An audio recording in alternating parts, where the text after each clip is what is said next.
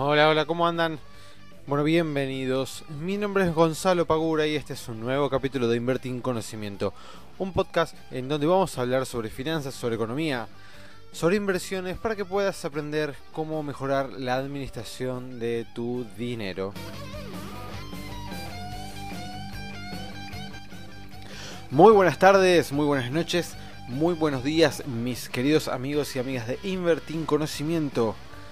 Bienvenidos a un nuevo episodio, es el número 43, es el podcast ya 43 de Invertir en Conocimiento. Mi nombre es Gonzalo Paura para aquellos que no me conocen y estás escuchando un podcast en donde nos dedicamos a explicar, eh, o por lo menos eso intentamos de manera simple, cuestiones económicas, de finanzas, inversiones, etc. Así que para los que es la primera vez que lo escuchan, bienvenidos y bienvenidas. Muy bien. Obviamente, hoy no podemos dejar de hablar de economía y de las nuevas medidas económicas que tenemos. Porque, como ustedes saben, tuvimos obviamente el eh, domingo pasado elecciones. Así que ahora vamos a, estar, vamos a estar hablando justamente de eso de las nuevas medidas económicas y bueno, del nuevo gobierno que vamos a tener a partir del 10 de diciembre de este año. Pero primero, como siempre, quiero recordarles algunas cositas. Primero que nada, que está disponible la membresía premium de Invertir en Conocimiento para que te puedas capacitar de manera online por solamente 650 pesos vas a poder acceder a todos nuestros cursos, vas a poder acceder a los workshops. El día 20 de noviembre, para aquellos que sean miembros, van a poder este, estar presenciando el workshop que vamos a estar haciendo nuevo. Vas a tener acceso a la comunidad, este, que es un grupo privado en Facebook, y la parte de recursos para que te puedas bajar todas las planillas que vamos subiendo a la plataforma y que te sea mucho más fácil administrar tu dinero y tus inversiones. Así que si tenés ganas de hacerte miembro y empezar a capacitarte con nosotros, entra a nuestra web y vas a tener toda la información que necesites. Y si te gusta este podcast, si te, busca, si te gusta y querés que siga y crees que estamos dando información importante, que ayudamos a, cualquier persona que necesite saber un poquito más sobre economía, sobre finanzas, te pido que lo compartas.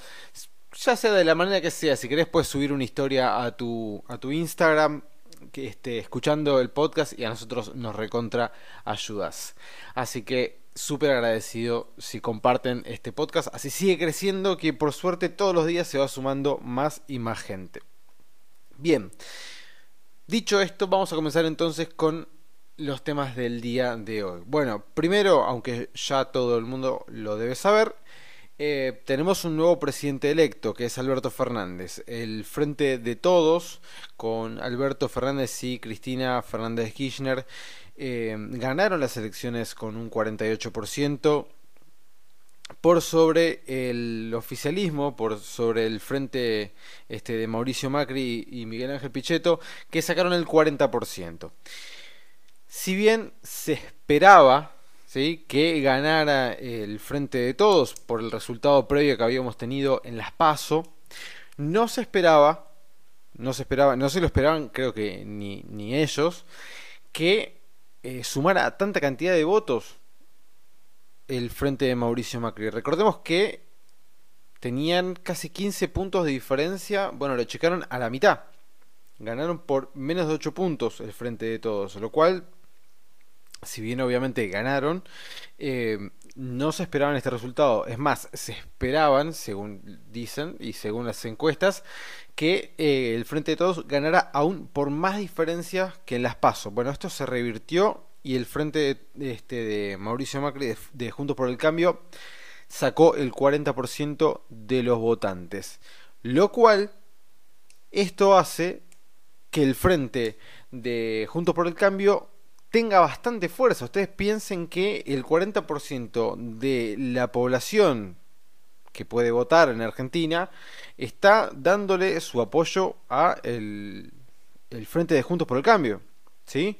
Y no olvidemos también que van a tener una gran cantidad de senadores y diputados en el Congreso. Lo cual los poderes dentro del Congreso van a estar muy eh, igualitarios entre ambos frentes. Esto va a hacer que el poder esté bastante distribuido y no va a permitir poder tomar cualquier medida que quiera el frente de todos. Es decir, el gobierno que va a asumir a partir del 10 de diciembre con Alberto Fernández a la cabeza no va a poder tomar cualquier este, decisión y que el Congreso después se la avale, porque va a tener del otro lado el frente opositor de Mauricio Macri, en donde em, hay mucha cantidad de, diputados y senadores, entonces en ese sentido el poder va a estar bastante distribuido, lo cual igualmente es bueno, es positivo. Imagínense que si tenés una gran mayoría y haces lo que vos quieras, no es demasiado em, positivo. Está bueno que siempre los poderes estén bastante distribuidos y tengamos un equilibrio en ese sentido. Em, eso por un lado, lo cual de vuelta sorprendió no solamente a em, la, el Frente de Juntos por el Cambio, que igualmente esperaban eh, tener un par de votos más y que el Frente de Todos no llegue al 45 para aspirar un balotaje e intentar ganar, no pudieron, listo, pero terminaron con una gran cantidad de personas votándolos. Eh, tengan en cuenta que Mendoza, San Luis, Córdoba, Santa Fe, Entre Ríos y Capital Federal lo, votaron, revertieron la situación de las PASO en provincias muy muy importantes. Así que mm, no es una derrota en su totalidad para lo que es eh, este, el Frente de Juntos por el Cambio vamos a ver cómo, digamos, una vez que asuma el nuevo gobierno, cómo esta puja de poderes se va eh, moviendo entre sí. Cuando el lunes abre el mercado, es decir, abre este, eh, la bolsa, se puede empezar a comprar dólares, abren los bancos, etcétera, se nota que el mercado, si bien ya asumía de que iba a ganar Alberto Fernández las elecciones, no hay un pánico ni nada por el estilo generalizado y creo yo que se da en gran parte por lo que estoy diciendo ahora, porque sacaron una gran cantidad de votos y porque van a tener una gran cantidad de diputados y senadores en las cámaras. Entonces, quizás, esta es la lectura que yo tengo, quizás a raíz de estos datos, el mercado entiende de que la cosa, o sea, de que la, de la, la economía, ¿sí? de acá a cuatro años, al futuro, este, va a estar bastante más equilibrada el tema de poderes, por eso no em, se disparan los precios ni del tipo de cambio, ni se desploman las em, acciones y bonos. Que si bien cayeron, es verdad que cayeron el lunes y hoy cayeron un poquito más algunas acciones, sobre todo la de los bancos, ahora vamos a ver por qué, no cayeron digamos con pánico. Tuvieron fuertes bajas en algunos casos, pero no em, con un pánico como fue en las PASO, que se derrumbaron más del 40% todas las acciones. Así que luego de, este suceso tan importante que hubo mucha gente que estuvo súper contenta porque vuelve este, el kirchnerismo al poder y otra gente que obviamente no porque pierde las elecciones Mauricio Macri, em, si bien hubo de, de los dos lados este, el lunes, digamos, hubo bastante, bastante normalidad en lo que es los mercados ante una situación tan em, sensible como es que haya un nuevo presidente de acá a dos meses.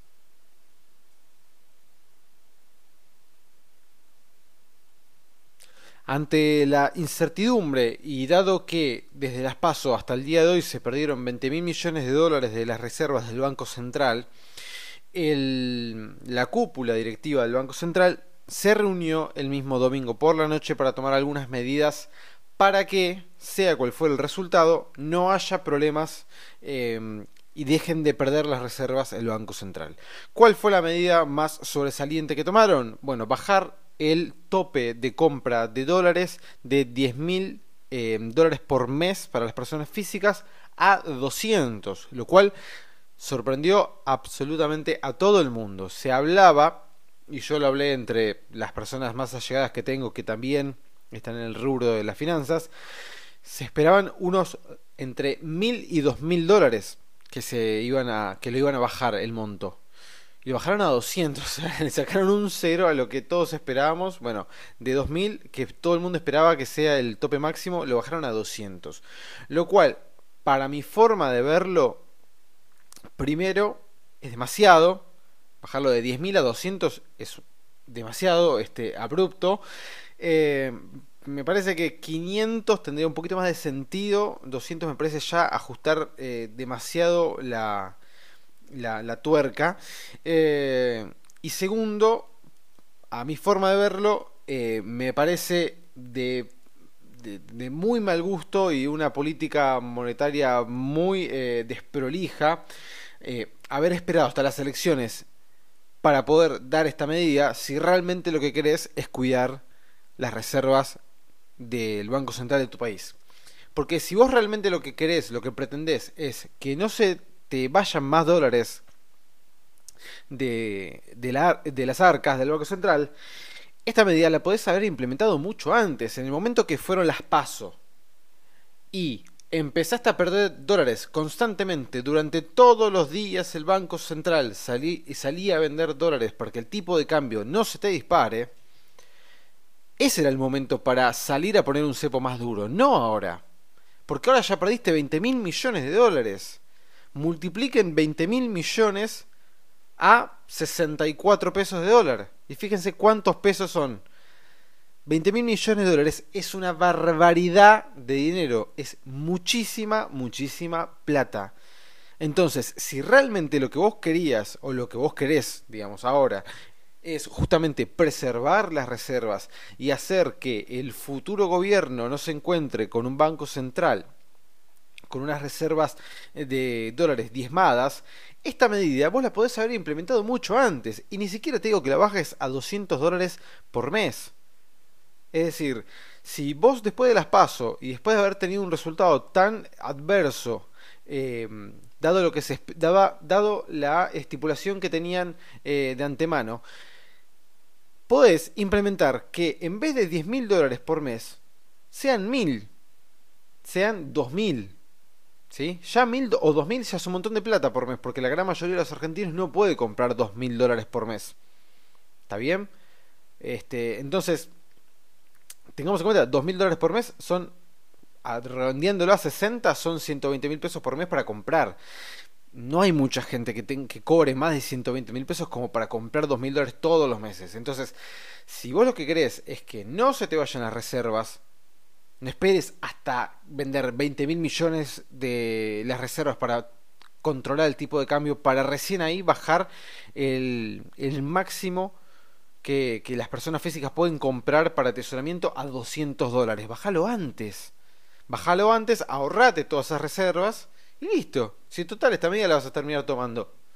Entonces, en ese sentido a mí sinceramente me parece que actuaron de una manera pésima y eh, solamente para no perder votos. ¿sí? O sea, ahí te das cuenta que eh, el Banco Central no es una entidad autárquica, sino que está totalmente alienada con, o este, sí, este, con el gobierno de turno, que es lamentable porque no debería ser así. Si nosotros vemos a la Reserva Federal de Estados Unidos, el presidente de la Reserva Federal se vive peleando con Donald Trump constantemente. ¿Por qué? Porque ellos sí tienen bien separado ese poder de lo que es el poder político. Entonces, si acá no se puede lograr y lo que estás haciendo es no tocar el cepo que pusiste para no perder votos, entonces no estás actuando en pos del el bien común para toda la, la economía. Pero bueno, esto es un descargo que quería hacer porque realmente me pareció me pareció pésimo de la manera que se que se manejaron. Ahora tenemos la posibilidad de comprar 200 dólares. Uno de los em, chicos que nos siguen en Instagram, Nico, me dijo, che, Gonza, estaría bueno que hables del CEPO, que, cómo afecta la economía, etcétera. Bueno, el CEPO nosotros ya tuvimos varias experiencias en el gobierno anterior. Este, en donde teníamos el cepo con, con el kirchnerismo y bueno, ya sabemos lo que puede llegar a producir. Al tener el cepo tenemos altas chances de que obviamente esto afecte a las exportaciones. Em, podemos llegar a tener una eh, expectativa alta de, evaluación. Ustedes imagínense que si tenemos cepo, ¿qué pasa? Baja la demanda porque obviamente no se pueden comprar estos dólares. Bien, al bajar la demanda, el dólar se puede mantener bastante quieto. Si se mantiene bastante quieto y salen con sus pesos a comprar el dólar eh, blue, En el momento que la economía, porque esto pasa siempre, ajusta nuevamente, o lo ajusta el Banco Central diciendo, bueno, el tipo de cambio está trazado, lo levantamos y eso automáticamente te devalúa la moneda, o cuando levantan el CEPA, el cepo se devalúa como pasó cuando hicieron este, el levantamiento del cepo el gobierno de Mauricio Macri, que pasó de los 9 pesos a los 17 en menos de un año. ¿Está bien? Entonces, tener cepo en el mediano plazo y en el corto plazo no es bueno. Eh, más cuando es un cepo tan fuerte. Y a todo esto tenemos que sumarle que eh, el Banco Central no va a permitir más que los bancos coloquen su, su dinero en LELIX, porque quieren bajar la tasa también de este, política monetaria que esto viene en consonancia con lo que pretendía eh, Alberto Fernández, que era bajar la tasa de LELIX, que está muy alta. Si vos bajás la tasa de las LELIX, lo que va a pasar es que el banco, al no poder colocar su dinero a una tasa muy alta, la tasa de los plazos fijos las van a bajar. Esto no queda ningún tipo de duda. Supuestamente deberían también bajar la tasa este, activa del banco, es decir, la tasa a la cual vos te endeudás cuando vos tomás un préstamo, por ejemplo. Esto no tiene que ser así eh, de manera lineal. Ahora, el banco puede decir, bueno, yo te bajo la tasa del plazo fijo porque yo no puedo invertir el dinero que tengo en mis cercas a una tasa muy alta, entonces no te voy a pagar una tasa alta, lo cual es muy probable que terminemos teniendo plazos fijos a tasa negativa, es decir, tasa menor a lo que es la inflación anual pero tampoco están obligados a bajar sus tasas de eh, la tasa activa, digamos, la tasa a la cual nosotros nos endeudamos si sacamos un préstamo con el banco. ¿Por qué? Porque el Banco Central le permite a todos los bancos disponer del spread de tasas que tengan ganas. Es decir, no hay ninguna normativa, o mejor dicho, la normativa del Banco Central para los bancos comerciales es, bueno, el spread de tasas entre activa y pasiva, pónganle ustedes el que quieran. Entonces, ¿deberían bajar la tasa de los préstamos? Deberían bajar, si bajan también las tasas de, los, de la tasa pasiva. O sea, ¿debería bajar la tasa activa? Sí. Si baja la tasa pasiva, debería bajar la tasa también activa. Pero no están obligados a hacerlo.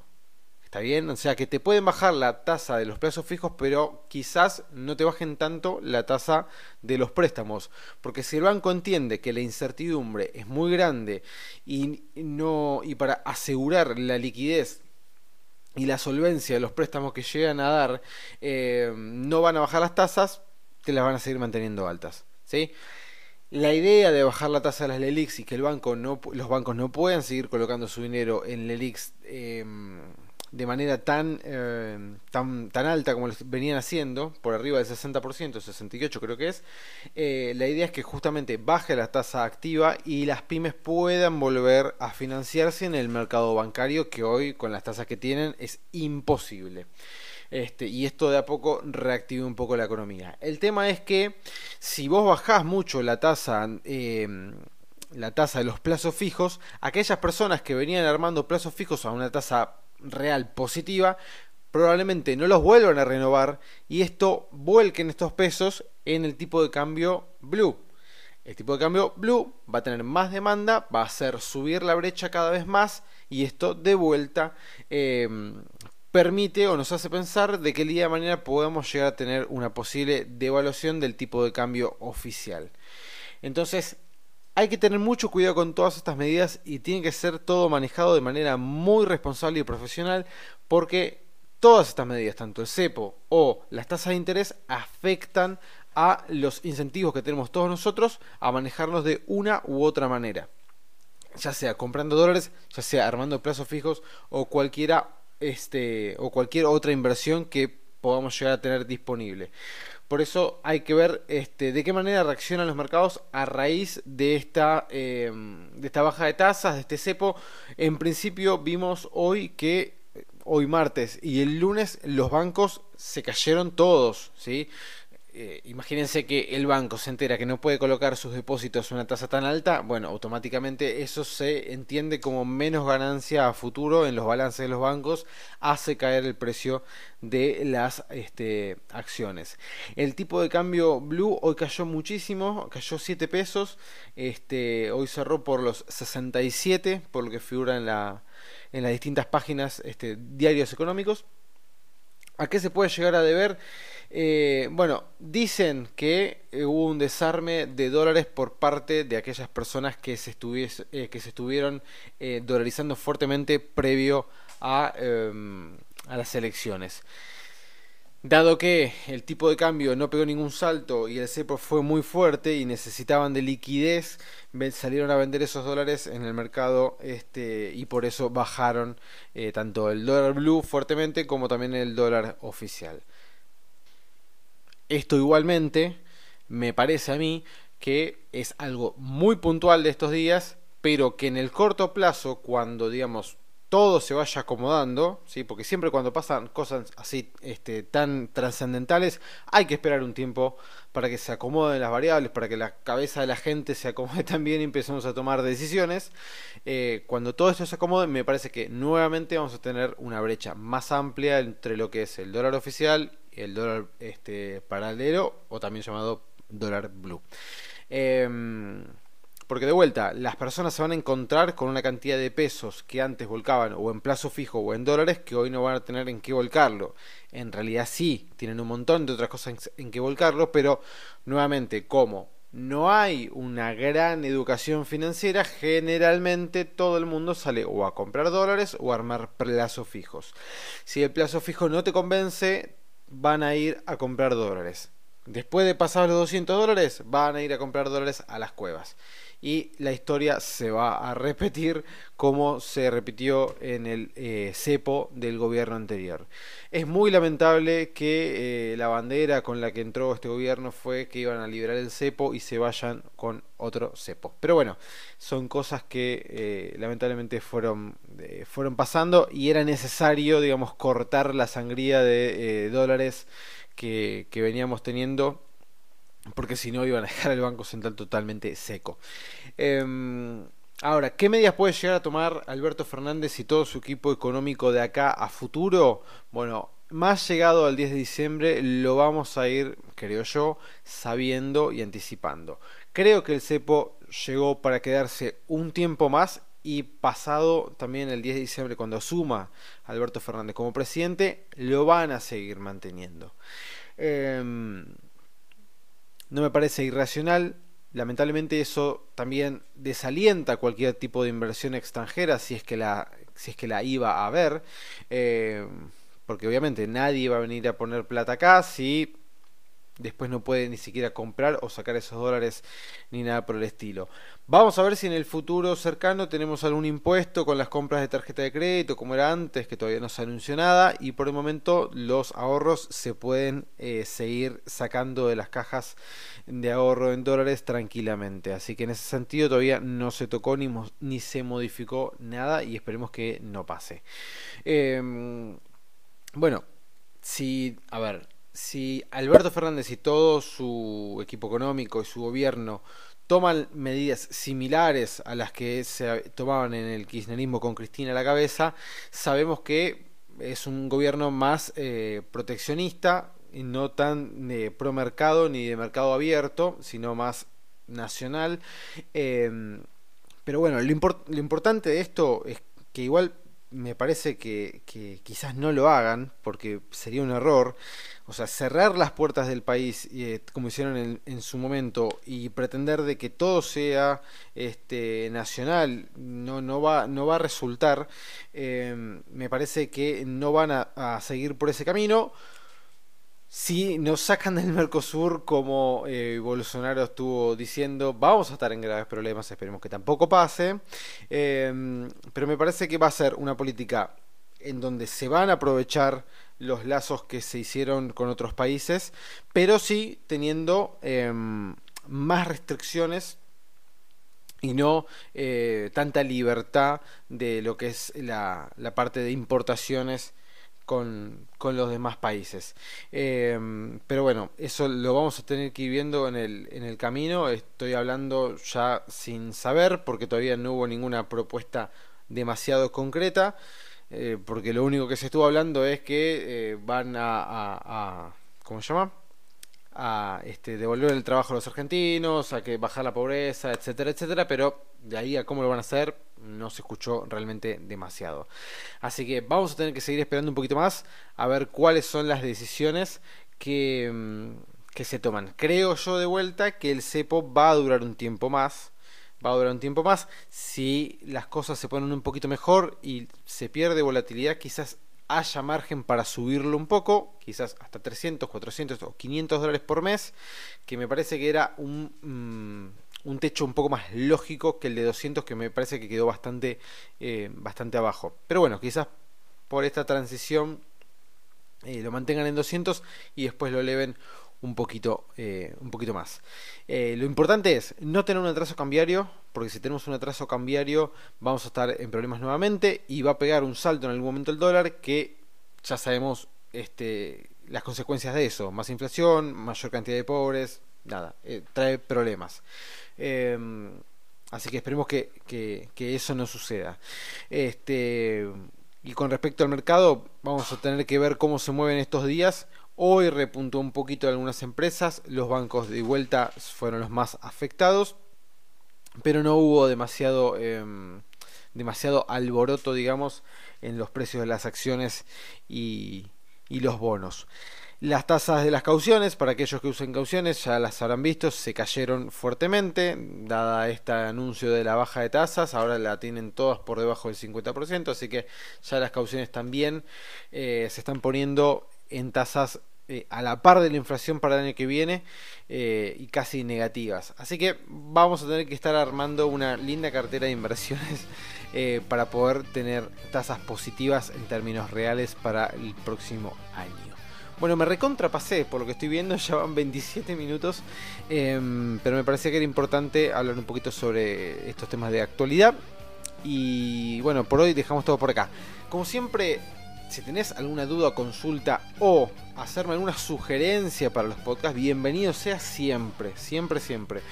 Em, así que no dejes de hablarme por Instagram, por Facebook, mandar un mail a contacto arroba arg.com. Y bueno, nos vamos a estar viendo la próxima en un nuevo capítulo de Invertir en Conocimiento, que va a ser el número 44. Espero que tengas una hermosa semana y esperemos que todo siga bien. Les mando un fuerte abrazo, chao.